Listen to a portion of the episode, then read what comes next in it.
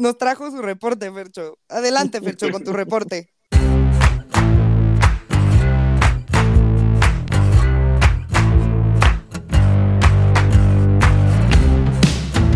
Bienvenidos a No lo supero, el podcast que sufre las consecuencias de un cumpleaños de Taylor Swift. Se los estamos dando por adelantado, no conozco las consecuencias hasta este momento, pero les puedo decir que seguramente van a ser catastróficas para todos. Qué catastróficas, güey. La vamos a pasar perfecto. Va a estar cabrón. Ah, no. Justamente el que sea un desenlace catastrófico es el reflejo de que todo haya salido bien. O sea, es como parte de. Mis cumpleaños siempre son muy épicos y la gente ya espera mis jelly shots y mis fiestas temáticas que lo llevo súper lejos siempre. Sí, sí. inventada, Pero son grandes, grandes. Pero bueno, como esto, como esto está pregrabado y no sabemos las consecuencias, este, De lo que a pasó hace dos días, Ajá. Ajá, para ustedes Ajá. que lo están oyendo. para nosotros con, un- con una idea de preocupación futuresca. O sea, está- está- estamos tratando de canalizar nuestro Black Mirror interno y tratarles de hacerles una chaqueta mental porque no sabemos qué va a pasar. Sabemos que va a ser un desastre. Pero bueno, regresando a- al chisme. Este, este capítulo, pues obviamente ya pasamos por el Titanic, ya pasamos por el Titán, ya pasamos por, por, por, este, inteligencia artificial, pero hay que empezar a platicar un poquito sobre qué está involucrado o qué tiene relación en cada uno de estos, ¿no? Y pues curiosamente todo se junta con James Cameron. Y James. Cameron es parte de Hollywood. Y Hollywood hoy en día, bueno, esperemos que para cuando salga este capítulo en dos semanas ya esté semi resuelto, que no lo creo, pero Hollywood está en huelga y está en paro. No sé si están Sí, al qué tanto un pedo. poquito al- Medio al supe. Yo la Más verdad menos. nada, ¿eh? Ni enterada. Bueno, para empezar vamos a poner un, un poquito de, de contexto. Obviamente sabemos que Hollywood es probablemente una de las industrias más elitistas, mamadoras y Maligna. abusivas, malignas que pueda haber en general, ¿no? O sea, generan una cantidad de dinero estúpida, o sea, generan mucho empleo, obviamente, pero obviamente diversos actores involucrados, más allá de los actores o los productores. Hay escritores, hay directores, hay stuntmans, hay locutores de televisión, de radio, de to- todo esto. Todos estos güeyes están, están agrupados irónicamente para la cantidad de varo que se meten, particularmente los actores, en un sindicato. O sea, se me hace una de las cosas más chairas posibles. Decía, güey, cobro 20 millones de dólares por película, pero soy un sindicalizado y me quiero que respeten mis derechos. Es como de, dude, fuck you, pero bueno. Pues sí, es particularmente como. con los actores, ¿no? Aquí también hay sindicato de actores. Blanda ¿no? es, es el, como el sindicato. Según Ah. yo sí. Sí, la, ¿no? La Asociación Nacional de Actores. Pero bueno, efectivamente se fueron a huelga primero los escritores y después los actores. Ay, qué molestos, güey. Otra vez vamos a esperar un chingo por nuevas temporadas. Y va a estar cabrón porque yo no veo este que esto termine pronto, ¿no? Entonces, primero vamos a empezar un poquito con, con la, con la huelga de, de escritores, que fue la primera que empezó, y hay que entender un poquito cómo funciona cada uno de estos sindicatos, ¿no? Obviamente en Estados Unidos no lo- los sindicatos sí funcionan, a diferencia de Estados Unidos, de México, ¿no? O sea, hay bailos, hay una estructura, hay un beneficio para los agremiados, ahí sí el líder sindical sí pelea por tus derechos y no le huyen a hacer una verdadera huelga de, güey, aquí nadie trabaja ni madres. Ahora sí que, que aquí es un pedo. Y todo viene porque en 1930 eh, nace el primer sindicato de actores o de, o de gente de producciones de televisión en Estados Unidos, nacido en Nueva York. Y empezaron a salir en Nueva York porque los estudios empezaron a tener pequeñas producciones de radio y algunas cuestiones de caricaturas y películas mudas en esa época. Y trabajaba, todo estaba basado en Nueva York, con situaciones totalmente eh, que favorecían a los estudios, no tanto a los actores o a los productores o a los directores. Para tal suerte que Hollywood realmente se funda a inicios de los 30 en respuesta antes del nacimiento de estos, de estos sindicatos, ellos migraron a Los Ángeles diciendo, güey, nos vamos a ir de las leyes desde del estado de Nueva York y de la Tri-State Area y todo ese desmadre, porque pues, no nos dejan agremiarnos, no nos dejan defendernos, son pinches contratos culeros, Yo como actor no recibo absolutamente nada porque tengo que producir en el estado de Nueva York. Me voy a ir a Los Ángeles, donde aparentemente el gobierno, el gobierno del estado de California es lo único que quiere hacer, güey, ¿vas a traerme chamba? Sí, güey, jálate. Entonces ese fue el primer y el gran éxodo de Hollywood. ¿Por qué es importante esto? Porque es bien chistoso cómo, cómo Hollywood nace a partir de un chairismo como tal y se alejan del sistema queriendo producir lo que ellos llaman arte, ¿no? O el cine artístico como tal. Ajá. Y para poder comercializar y trabajar en sus producciones como ellos les plazcan, no tanto en función de lo que decía la compañía o lo que decían, este, lo que eran las casas productoras de la época. Entonces nace el primer sindicato en 1930 y para y de aquel entonces al día de hoy han habido más de 20 huelgas. Empezando en Órale. 1936, la primera eh, eh, huelga por parte de la Federación Americana de Laboristas, porque se rebelaron ante las Fuerzas Armadas americanas porque se utilizaba el cine y la televisión para generar propaganda, ¿no? Luego, Ok. en 1941, los animadores de Disney se rebelan por tres meses y 26 días por temas de paga igualitaria. Esto fue un tema porque Walt Disney los corrió a todos y dijo, ¿sabes qué? Pues contrato a otras personas y a la chingada. No mames. A la Sí, pues, es, es- quieren Aquí unir, nadie es indispensable. Una- Sí, únanse fuera del estudio, gracias. ¿No? Pues sí. En 42 a 44 la huelga de músicos, 45 lo llaman el, el Hollywood Black, Friday Strike, duró seis meses y fueron los, los decoradores de sets. Sea, imagínate, güey, no puedo grabar, güey, porque el que pinta el arbolito, pues ni madres, güey. No mames. Amo, Luego en así 19 de, porque el que me pinta el arbolito no está, ya no puedo grabar nada, güey. porque el árbol, nadie lo puede pintar. Eh, O sea, a ver, sé que suena muy simplista, pero pues sí, ¿no? O sea, Te mamaste con tu ejemplo, güey. Pero sí, este, o sea, sí. Perdona a todos los que hacen escenografías y pierden sus días enteros Pintando creando una ciudad que parezca realista. para que Fernando vaya y les diga, güey, pues pinta tu arbolito ya, güey. Ya, vete a tu casa, no mames. Pero bueno, luego en el 52 fue la primera de actores como tal. Duró casi dos meses y medio, ahí simplemente se están quejando de que les pagan muy poco. 1960 llega la primer gran huelga de actores. Y en ese mismo 60 se unen también los escritores. Ojo, aquí es bien importante esta fecha 1960 porque desde, ese, desde esa huelga nunca había habido una huelga en la que se juntaran actores y escritores. O sea, algo que obligara de lleno a parar A parar todo. todo, porque puedes decir, puta, pues se fueron a huelga los actores. Bueno, pues si está en postproducción, güey, Pues se vale verga. Claro. Ajá, ¿no? Ah, pues están en huelga los escritores, ah, pues, pero ya está grabado de aquí hasta los, los slots del Q4 del 2024. Eh, Eh, tenemos tiempo. Se retrasa y ponemos reruns, pero aquí esta vez, en el 60 fueron ambos dos como se está dando hoy en 2023. O sea, habían pasado 63 años desde que había pasado algo así, porque hay, hay ciertas similitudes con la huelga del día de hoy. Entonces, aquí lo importante, eh, tengan en, tengan en conciencia que el expresidente de los Estados Unidos, Ronald Reagan, y suena a lo más este, volver al futuro por si posible, es Ronald Reagan, el actor. Me mamá ese chiste. Porque, pues sí, o sea, primero, antes, antes de ser este presidente, pues fue un actor de Hollywood de westerns. Y estaba al nivel de Clint Eastwood, de de Steve McQueen, todos esos, todas las grandes estrellas de westerns y del cine de, del cine de Hollywood de los 60 estaba el güey allá arriba. Y después se volvió presidente, y él fue el primer presidente de la SAG, el Screen Actors Guild, de la que hoy preside nuestra fabulosa niñera. La niñera es la presidenta del SAG. Fran no puedo con sí. eso. Pero bueno, eh, lo que peleaba Ronald Reagan fue con el, con el advenimiento de la televisión.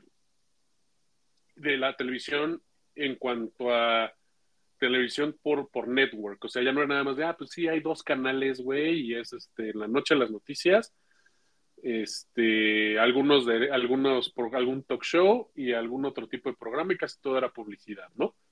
No había como mucho contenido como tal, todavía existían los conceptos de radionovelas, o sea, la tele estaba apareciendo como tal y los actores estaban viendo que el revenue o el dinero ya no estaba viniendo del cine. ¿Por qué? Porque la tele había llegado. La gente tenía televisión, veía más televisión que ir al cine. Ok. Entonces, las corpor- corporaciones, NBC, CBS, MSNBC, bla, todos estos pinches networks que me mamá que tengan pinche mil siglas. Por estado, así. Ajá, sí, Sí. sí, sí. XQ Televisión. XW, perdón. Eh, lo, que les, lo que les dijo Ronald Reagan es, ¿sabes qué? No vamos a trabajar en las series. ¿Por qué? Porque, ok, el cine nos daba regalías, residuales, perdón. Porque ahorita vamos a hablar un poquito de la diferencia de residuales y regalías. Son cosas totalmente diferentes. Pero ahorita llegamos a eso. Entonces, lo que hizo Ronald Reagan es decirles, ok, quieren que nosotros trabajemos para la televisión. Yo sé que tú vas a grabar estos programas y lo transmites, haz de cuenta, a las 4 de la tarde en la costa este y a las 7 de la tarde en la costa oeste. Es como si reprodujeras el contenido y yo debería tener acceso a tener un beneficio monetario de la reproducción Porque- de este de esto o el Pues actor sí. debería tener acceso a lo mismo, Pues ¿no? sí. Si no no trabajo. Y así fue el concepto de lo que nació en la primera huelga. Lo- Lograron los actores tener acceso a los residuales, que son los residuales. Es cuando una, produ- una producción, pensemos en una producción de las grandes, que están en todos lados, este, Friends, Seinfeld, How I Met Your Mother, este, Black Mirror, American Horror Story, cualquiera de ellas, ¿no? Después de la primera temporada, primera o segunda temporada, por ahí lo, lo tengo anotado en, en mis notas, los shows se sindicalizan y se vuelven un show de cadena. Ya no es como de, ah, fue un piloto y no tuvo éxito. No, o sea, Ah. Tienen que cumplir ciertos criterios para que los shows lleguen a ese nivel y digan, ah, ok, pues esto ya puedo empaquetarlo y venderlo en otros lados. Y si lo vendo en 100 millones, haz de cuenta que de cada dólar a los actores les corresponde 5 centavos de haberlo vendido, o sea, de cada retransmisión, ¿no? O sea, por Sí, poner sí. un ejemplo. Entonces, obviamente, tienes detalles bien importantes porque de ahí sale la lana para los actores. O sea, le pagabas, no sé, 10 mil dólares por episodio. Sí, pero eso es lo que le pagabas por la grabación. Sí, claro. no son- donde no- viene el dinero son los reruns. Porque, Sí, Claro. porque Te son los residuales. varo. Exactamente. Y ya es pura utilidad, o sea, ya no estás Exacto. teniendo gastos de producción. Pero ¿qué hay de diferente eso con las Las regalías. regalías? Las regalías es algo que tú, que es algo más eh, aislado a Hollywood. Ya que voy con aislado a Hollywood, es más una negociación del actor por proyecto. O sea, eh, quizás el ejemplo más famoso de regalías es Jack Nicholson, que él negoció un 5% de las ventas totales del box office de Batman. Entonces, por ejemplo, si, si Batman vendió en el box office 100 millones de dólares, él de cajón, además de su sueldo, Ujú. ten cinco melones. Y es un, y es un solo pago, porque es un tema de, de lo que se acordó en el contrato, porque fueron por ventas del DVD, por ventas del, de este, en la taquilla y demás. ¿Cuál es la cuestión?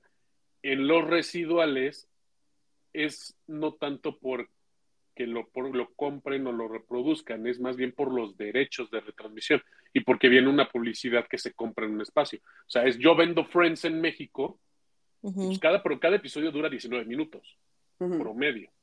Sí. Pero yo cubro un slot de media hora. Los otros 11 minutos Son anuncios. es publicidad. Entonces ese show genera dinero. Y, ese, y esa venta de show generó X cantidad de dinero calculado entre patrocinadores, televisoras, bla, bla, bla. Ya se cuenta que, que ese show generó en México 100 millones de pesos.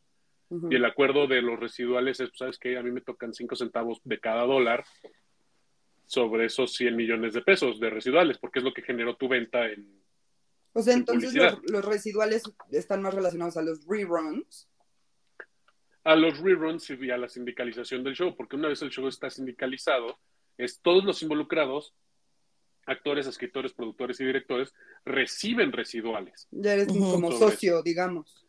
E- Es parte del, del, del show, por eso se sindicaliza el show. El proyecto se vuelve una empresa en sí misma. Ya, ya. Y es como si tuvieran el Whatever. reparto de utilidades. Sí, ¿no? pero como que esto lo veo más como de, de sociedad, porque justo te llevas un porcentaje, no es como el reparto de utilidades que che mierda, ¿no? Pero Entonces Ronald Reagan negoció eso en 1960. Esto es importante porque en el contexto de la huelga de 2023, ¿qué están pidiendo los escritores y los, y los actores? Pues básicamente son mejores condiciones en materia de regalías, pero ya llegaremos al asunto del por qué lo están pidiendo. En aquel entonces era el tema de, pues, si vas a hacer televisión, pues, yo quiero recibir regalías de lo que se- del producto que se hace en televisión. ¿Qué es lo que están pidiendo hoy? es, ah, ¿quieres que haga streaming?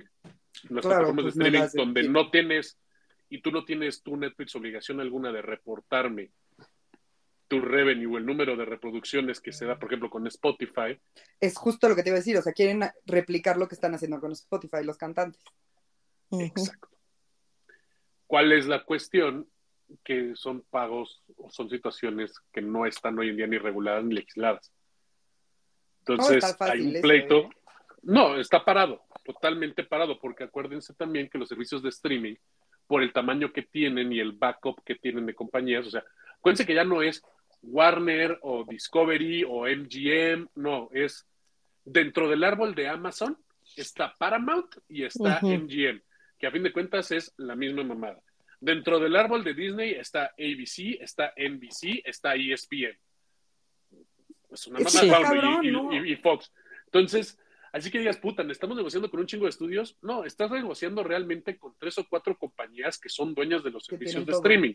Claro. Pero no puedes, o sea, no sé, o sea, no siento que puedas tratar a todos los servicios igual, porque ni si, uno, no cuestan lo mismo. Este, dos, a lo mejor no jalan al mismo tipo de público, no, o sea, está muy cabrón estandarizarlo. No es lo mismo ver Paramount que ver Netflix o Prime. No, y, y el problema es que las plataformas de streaming son muy grises en la manera en la que comparten sus ganancias, porque acuérdate que las, las plataformas de streaming reportan en sus suscriptores. Y eso es un cálculo, un cálculo de ingreso, pero yo puedo tener mi, mi suscripción en Netflix, pero no significa que si yo, Fernando, decido ver Friends 24/7, pues ese es mi pedo. ¿no? Entonces no Sí, sí, tienes un control de viewership. Exacto, es, Sí, es diferente en los canales que hay un horario y hay una agenda de cómo Exacto. están programados, o sea, una programación. Aquí y hay no, un güey. rating. Sí, aquí no tienes control, no es como que, güey, ya viste Friends cinco veces en un año, ya no lo puedes ver. No, y aquí, y puede tú que las compañías sí tienen control, pero no lo van a divulgar porque sería destapar el tamaño del negocio que es el streaming. Obviamente, güey. Sí, claro. O lo peligroso o fracaso que es una, una plataforma de streaming. Te hablo a ti, Disney. O sea, a Disney le está yendo mal.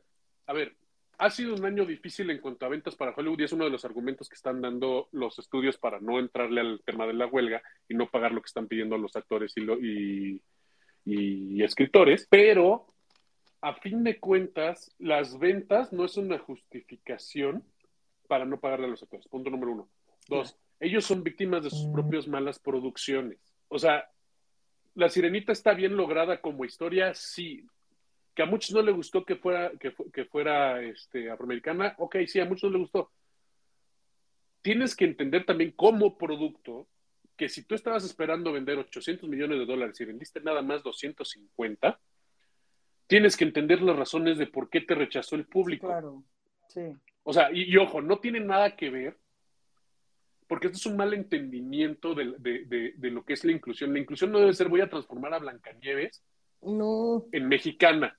No, es voy a ir a México, me voy a buscar una leyenda mexicana que sea interpretada por mexicanos y le doy el, el Disney twist. Eso es verdadera inclusión, si no, te van a rechazar tus productos una y otra y otra y otra vez. Como fue sea, Coco, que era mexicano, como huevones. fue ahorita Encanto, que es colombiano. Son historias, Mulan fue chino y así iban incluyendo en sus historias originales a todas las culturas. O sea, yo sí creo que es importante la parte de representación y que todo el mundo se tiene que ver de alguna forma representado en la tele.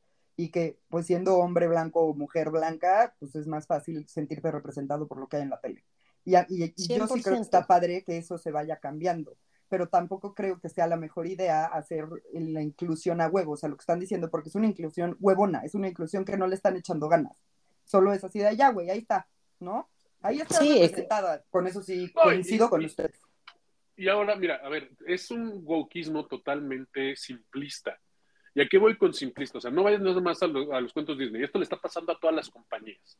Sí, a O todos. sea, cuando tú me dices, ah, güey, vamos a ver, ¿cómo se llama esta serie de la BBC? Downtown Abbey. Y me sales con que la reina de. Inglaterra es negra.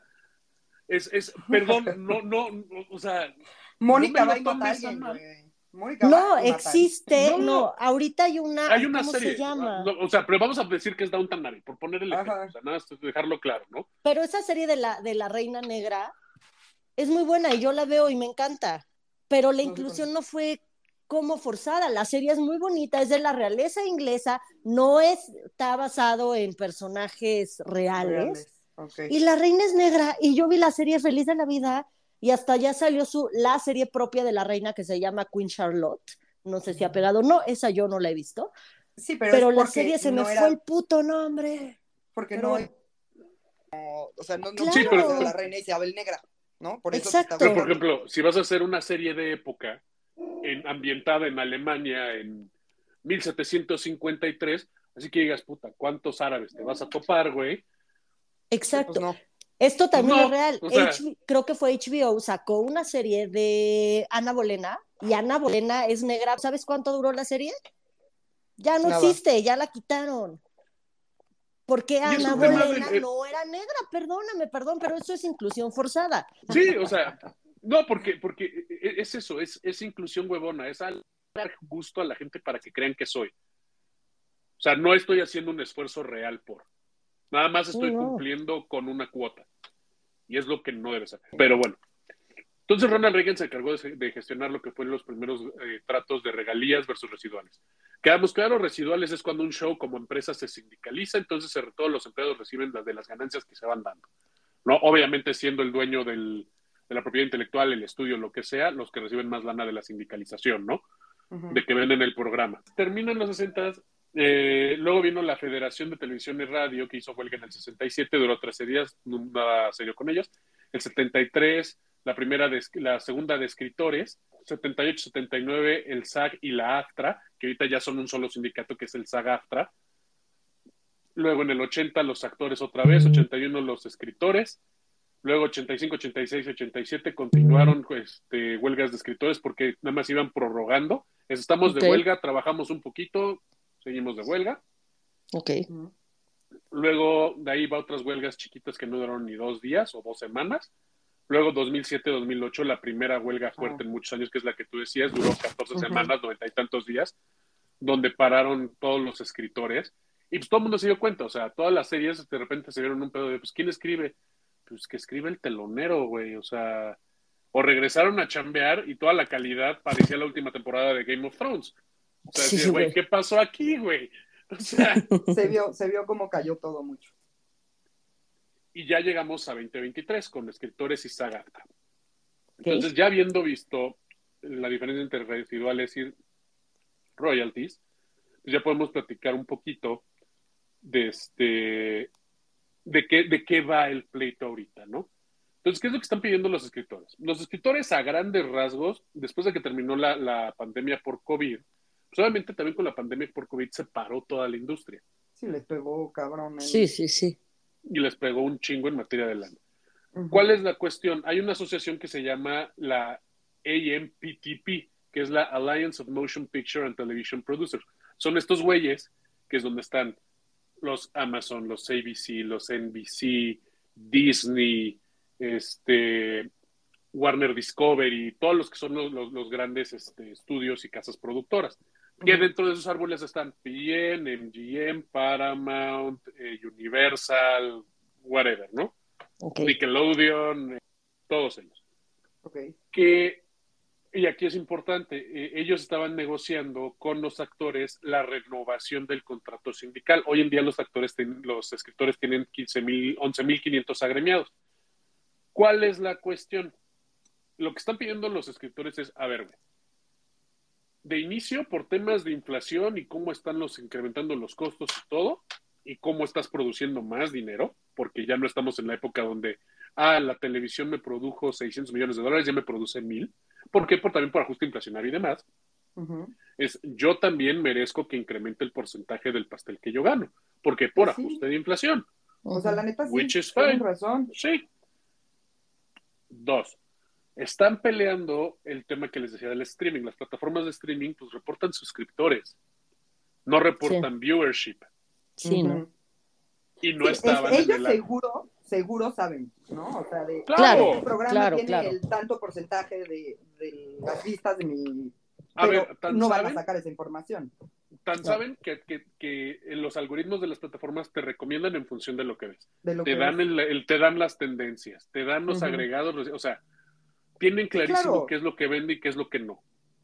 Sí. Por eso cuando renegociaron este Seinfeld, Seinfeld ha estado votando en cada una de las, de las madres de streaming porque se ha ido duplicando el valor de las, del, del De la producto. Empezó, si no estoy mal, en Peacock y después pasó a Hulu y estuvo un rato en Netflix. Netflix no lo quiso renovar porque creo que, creo que es NBC los dueños de los derechos. Obviamente con Jerry Seinfeld y Larry David, que son billonarios en puras regalías. O sea, imagínate, nada más hicieron Seinfeld y son.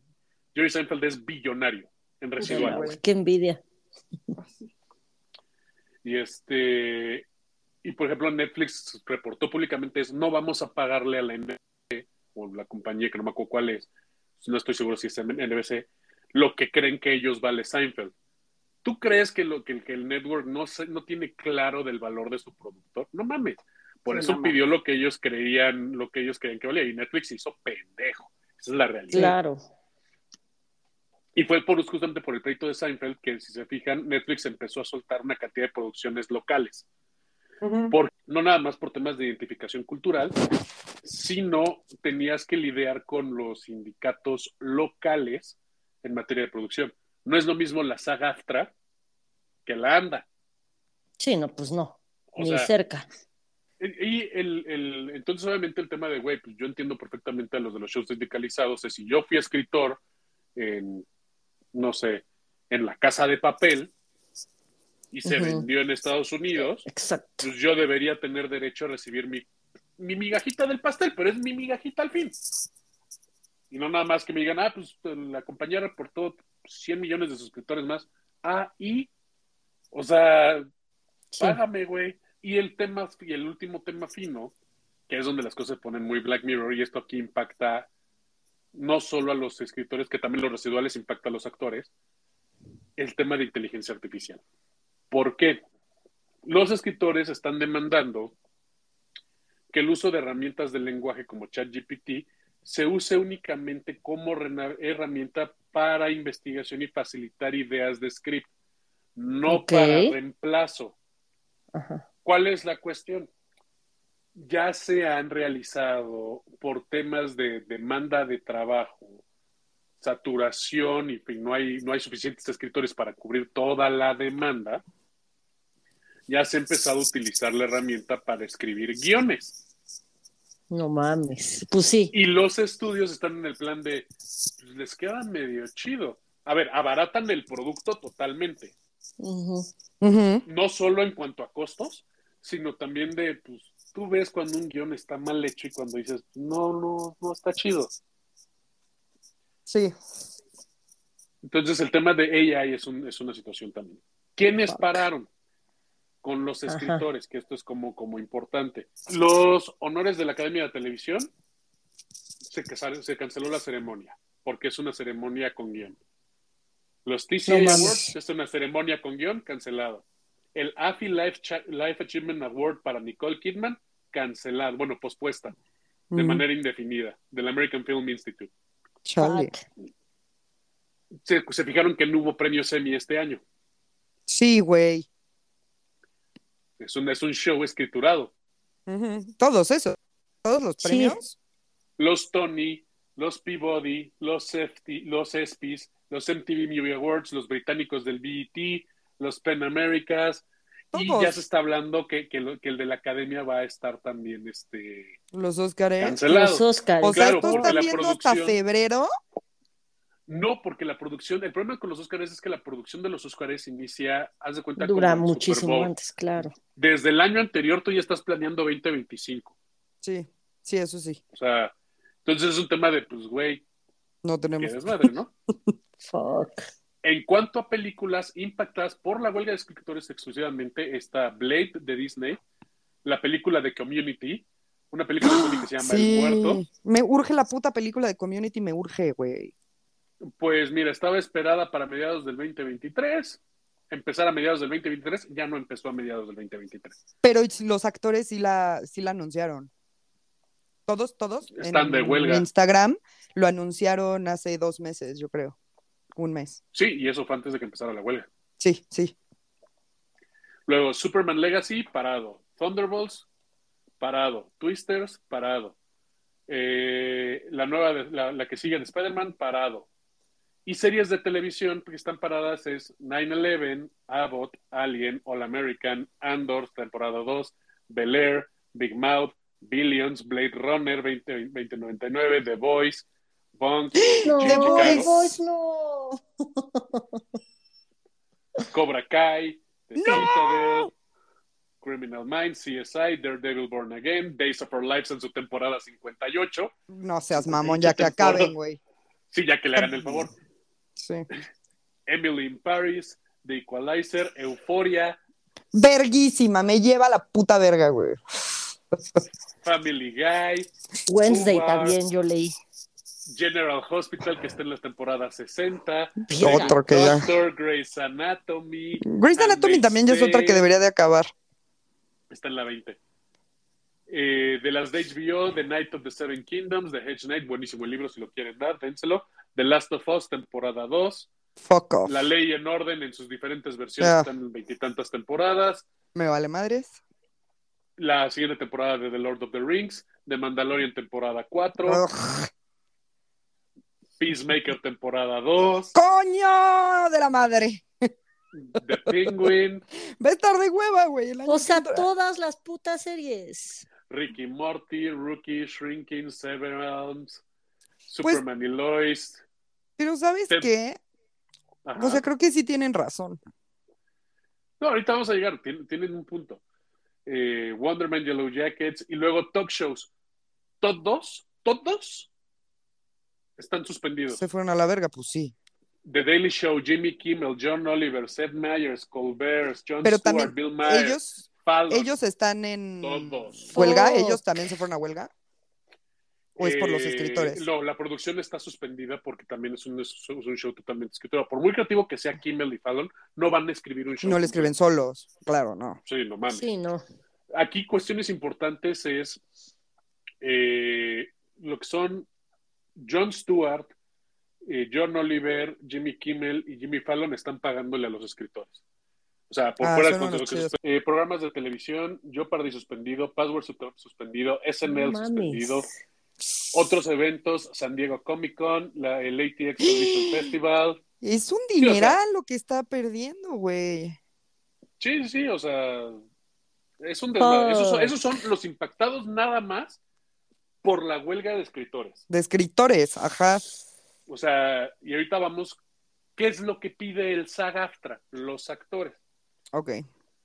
Entonces, yo nunca pensé que íbamos a tener nuestro escenario estilo Terminator, donde en lugar de tener a, a, a Sarah Connor con Linda Hamilton, tendríamos a Fran Drescher peleando contra la inteligencia Sí, artificial. sí, sí. O sea, me, me imagino a la Nana Fine con un Niles al lado, güey, gritándole a Leia ahí como si fuera el señor Sheffield, pero that- that's on me. Güey, estoy muy lista para ver eso. Y es que aparte es bien chistoso porque Fran Drescher fue productora de, la, de, de Nanny. Entonces, es uno de los shows que también junto con Seinfeld fueron sindicalizados y le dejan un platal. Un dineral. Entonces, Claro. la primera interesada en que, güey, a ver, la sindicalización importa, es ella, porque pues, yo vivo de la sindicalización, yo, Fran Drescher, vivo de la sindicalización. Sí, O Sí. sea, a ver, quítala a nadie, ¿qué más hizo en su carrera Fran Drescher? nada. O sea, fue súper icónica, pero sí, Ajá, Sí, pero pero, ya, ya. o sea, es de Nani. Fue tan icónico que no pudo salirse de ahí. Exacto. exactamente. Entonces, obviamente, reportar el reportar y no mames, me sentí como Nos trajo su reporte, Fercho. Adelante, Fercho, con tu reporte. Es como el- Efectivamente, Joaquín está habla con General González y González. No, es-. Eh, entonces, ¿cuál es la, la- la cuestión? Ya lo están llamando de union, unionization of Hollywood, porque desde los 60 no se habían juntado la. SAG y el AFTRA, porque acuérdate que, que en 1960 fue el Screen Actors Guild, no la AFTRA, que la AFTRA es este es donde ya metes televisión y, y radio y, y journalist y todo. ¿no? Entonces aquí son todos ellos más los escritores, es todavía más grande el pedo. A estos también ya se les unieron los directores. ¿Qué lo causó? Es la falta de acuerdos en el nuevo contrato entre la saga AFTRA y la, y la misma el AMPTP, donde están los estudios, Amazon, Ujú. bla. ¿Cuál es la, la, la cuestión? el que se repite el desacuerdo por los residuales de, de streaming y regulación de las self-tape auditions. Y aquí es donde viene cómo impacta el uso de inteligencia artificial a los actores. A los escritores los afectan temas de, no, su madre, oye, ChatGPT, necesito que me escribas un guion con características similares a Friends, con el tipo de comedia que escribe Larry David, en un, en un elenco ultra diverso. Le hablan a Melissa y se acabó. Le hablan a Melissa y que ella se encargue de pelearse con ChatGPT. Exacto. Entonces, ese es el pedo que tienen los actores, los escritores con el AI. ¿Cuál es el pedo que tienen los, los, actores. los, actores? Que es donde digo, puto Netflix se disparó en el pie nacamente. O sea, yo nunca, yo siendo un productor de, televisión o el de las streaming, o de haber sido el jefe en, Netflix, jamás le hubiera dado luz verde a que proyectaran Johnny Soffo. Si no han visto el capítulo de Johnny Soffo, véanlo en Netflix no, no hay manera de, explicarlo. Sale nuestra Salma querida, que como la amo. Pues es el primero, ¿no? De esta temporada. Sí, es el primero. Es el primero. Y, sale Annie Murphy, que la amo con todo mi corazón. Y básicamente, y perdón si les spoileo, es Netflix o Streamberry, según el, servicio, eh, en alguna negociación que hicieron con Salma, pagaron por los derechos a perpetuidad de hacerle un scan y de tener propiedad sobre su imagen digital. ¿Qué es su imagen digital? Ustedes dirán. No sé si han visto todos estos deepfakes y demás, donde ya no ves la diferencia. Entre. No, no se ve. Está cabrón eso. O sea, si, pues puedes dibujar al, si puedes dibujar al Papa en Valenciaga. Güey, claro, al Papa en Valenciaga y a Britney bailando. Güey. Ajá. Entonces, ¿qué es lo que pasa en este capítulo? Pues básicamente nadie vemos a Salma Hayek perder la cabeza. Sí, perder la cabeza y toda, todo, todo ápice de dignidad por una producción hecha digitalmente. ¿Cuál es el tema? Dentro de los acuerdos o preacuerdos que habían hecho, uno de los abogados de la saga AFTRA se puso atención y puso a leer, de cuenta, los puntos suspensivos y la letra súper chiquita que nadie ve y requiere tres lupas y haz de cuenta que lo que decía es, si los estudios tenían derecho a quedarse a perpetuidad de la imagen escaneada digital de los actores, entonces olvídate tus derechos como de imagen como actores, se la vendiste al estudio. Y número dos, el pago que ibas a tener por eso era de un día de trabajo. No seas mamón. Haz de cuenta, que la cuota de Salma era 100 mil dólares el día. Ten tus 100 mil dólares, soy dueña de tu imagen a perpetuidad de manera digital y chinga tu madre. Entonces todos los actores, cuando empezaron a enterarse de eso, fue como, ah, te vas a la verga, güey. O sea, no va a pasar.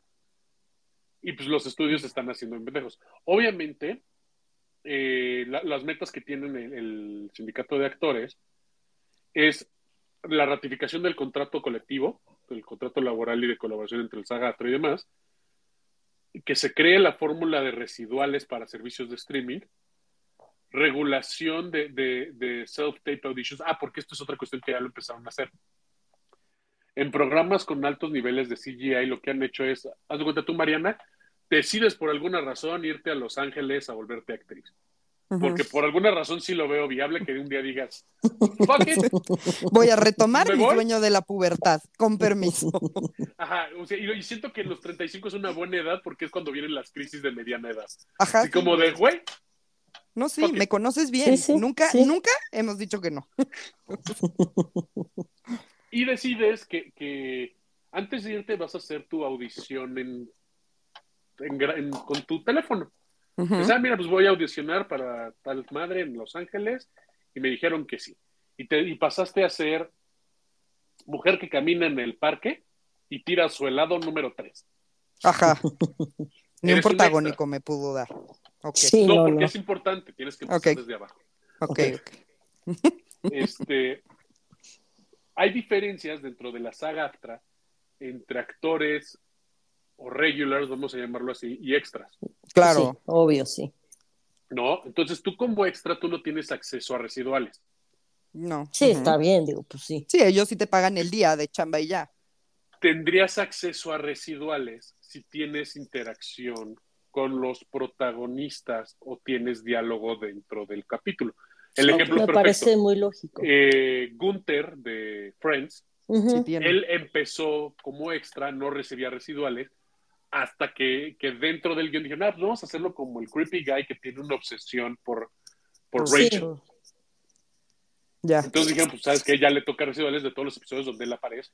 Sería igual que el barman de How I Met Your Mother.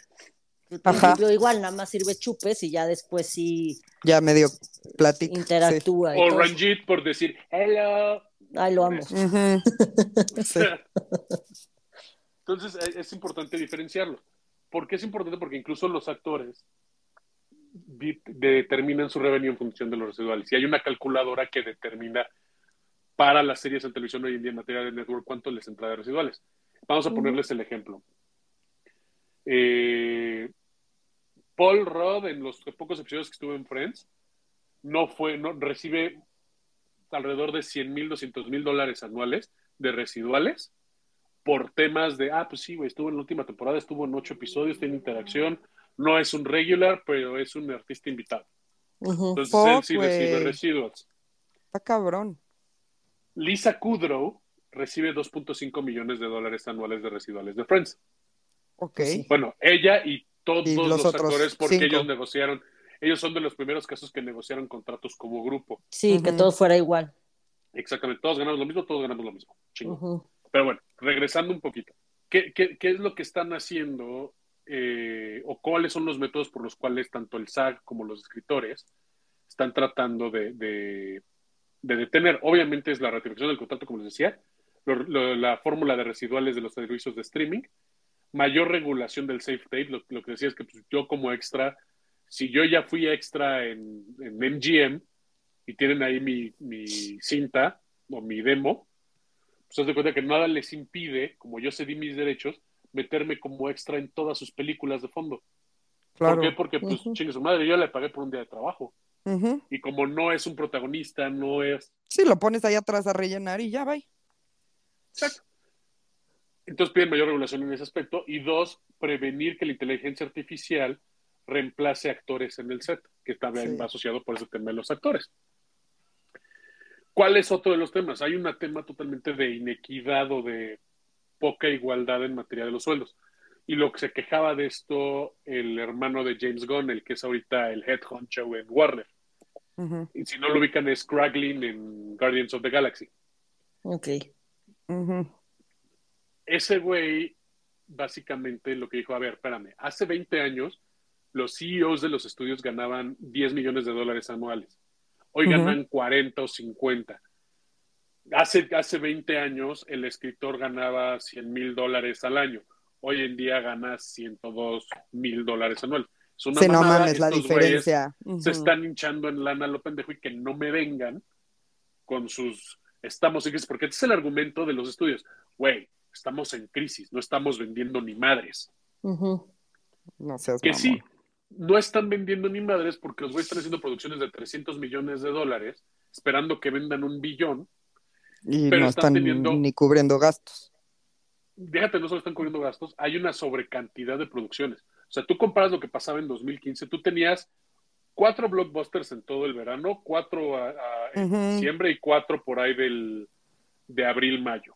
Sí. Sí, ahorita ya sea, el realmente tiempo. blockbusters, todo el tiempo es una semana tras otra, tienes un blockbuster y ya incluso te estás enfrentando entre ellos. O sea, lo que pasó esta semana, Con bueno, Barbie hace dos semanas para cuando salga Barbie y Oppenheimer. Tú tienes este pedo de revenue y los estudios están alegando, güey, es que no estoy vendiendo lo suficiente, güey, ese no es nuestro problema. O sea, los estudios están alegando, ese no es nuestro problema. Tú estás decidiendo sobresaturar el mercado. Claro. Sí. O sea, Sí, tú te estás disparando en el pie, mi rey. Sí, y tienes otros temas donde los otros residuales que esto impacta la producción de cine en Hollywood. Si se fijan, ya no hay tantas producciones como indies o independientes, todos son blockbusters de estudio. Gran parte es porque hace 20 años tú tenías un segundo relanzamiento que generaba gran parte del ingreso de la película, que eran las ventas del DVD. Ajá, y ya no, ya no, güey. Ajá, y ya no. O sea, ahora Entonces, ya por eso es ya no hay- todo O es streaming, no hay regalías al respecto, no sabes cómo funciona la venta. Entonces, ¿qué es lo que tengo que hacer? Yo tengo que recuperar y ganar en mi inversión todo en en el la cine. taquilla, todo en la taquilla. Por eso también el precio del cine se ha incrementado. Sí. Entonces, obviamente aquí es donde viene la, la, la, la discusión de, de calidad sobre cantidad, punto número uno. Dos, ¿y a quién le responden los CEOs? Los CEOs no le responden al público. O sea, los actores y escritores están en el tema de, güey, esto es nuestro craft. Para los que no, no nos, como no nos ven en video, quiero que sepan que hice en craft, comillas. Y entonces se responde un board de, a un board de, inve- de inversionistas. ¿Qué es lo que importa? El reporte del Q. Vale madre si hiciste cinco o diez películas maravillosas que son dignas de, de Oscar. Es, güey, vendí los dos billones Pero de dólares que ¿cuánto tenía se- que vender. Exacto. Sí, ¿en cuánto dinero se convirtió eso? Punto. Exacto. ¿Qué me implicó eso, no?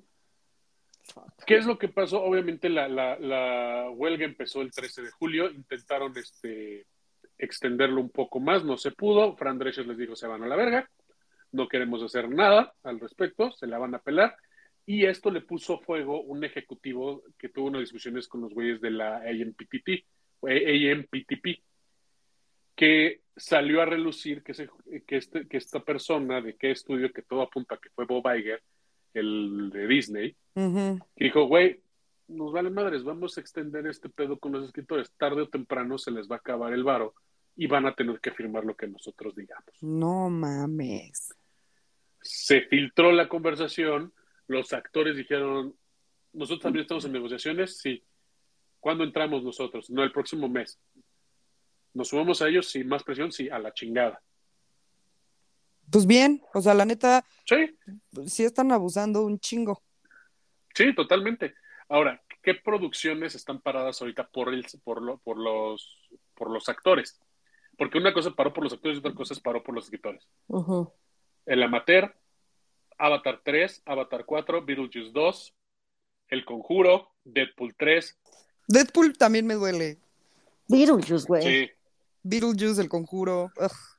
Fantastic Four, Gladiador 2, Uy, ju- el Jurado número 2, Lilo y Stitch, que no sé por qué quieren hacer un live action, pero whatever.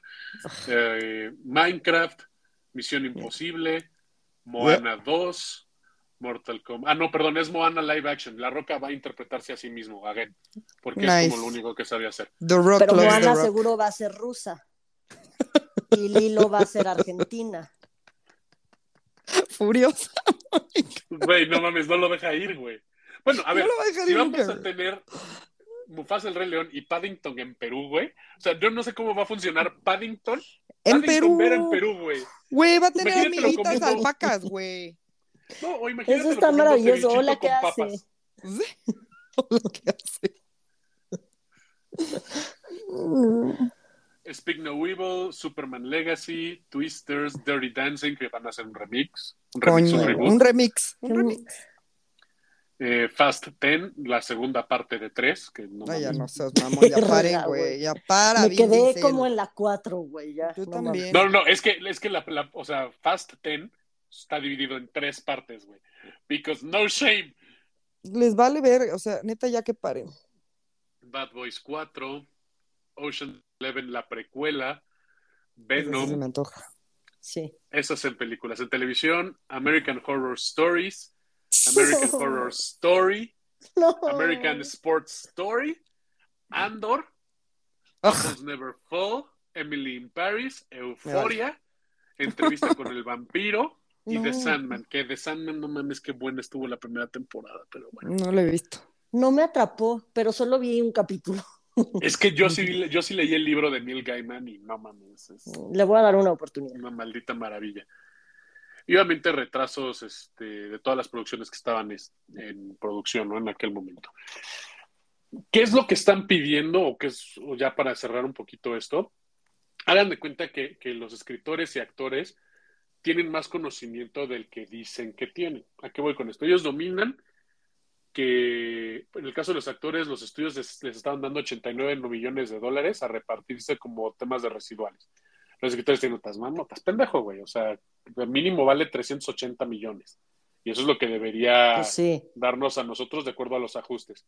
Y los actores están en el mismo plan. Y los estudios están así, pues no, no, no puede ser ni mal. Están así que salió este desafortunado ejecutivo a decir, pues vamos a retrasarlo y que se mueran de hambre. Y los Ujú. actores dijeron, pues no, papacito, te Huevos, vas a puto. Porque vamos a apoyar a los escritores. Claro. ¿no?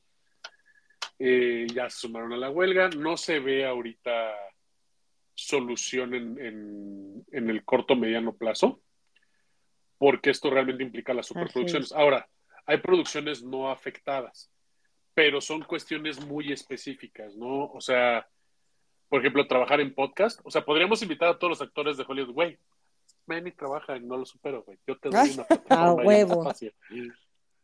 Comunícamelos, por favor. Por favor. O sea, bueno, podcast, por ejemplo, Joe Rogan, Rich Eisen, o sea. No lo supero. Güey. Claro. No nos hagas menos, Fernando. Vortex, este. No, con Vortex estamos enojados porque lo sacaron el lunes y se me andan confundiendo mucho, fíjate. Sí, sí. Nos quieren quitar audiencia.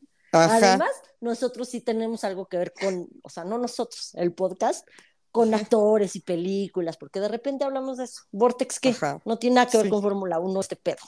Exacto. Y ellos están Blue sujetos a un, tope, a un tope salarial.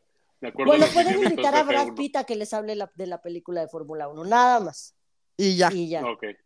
y ni modísimo. Por ejemplo, ¿qué no pueden hacer los actores? Obviamente es no pueden participar en producciones grandes.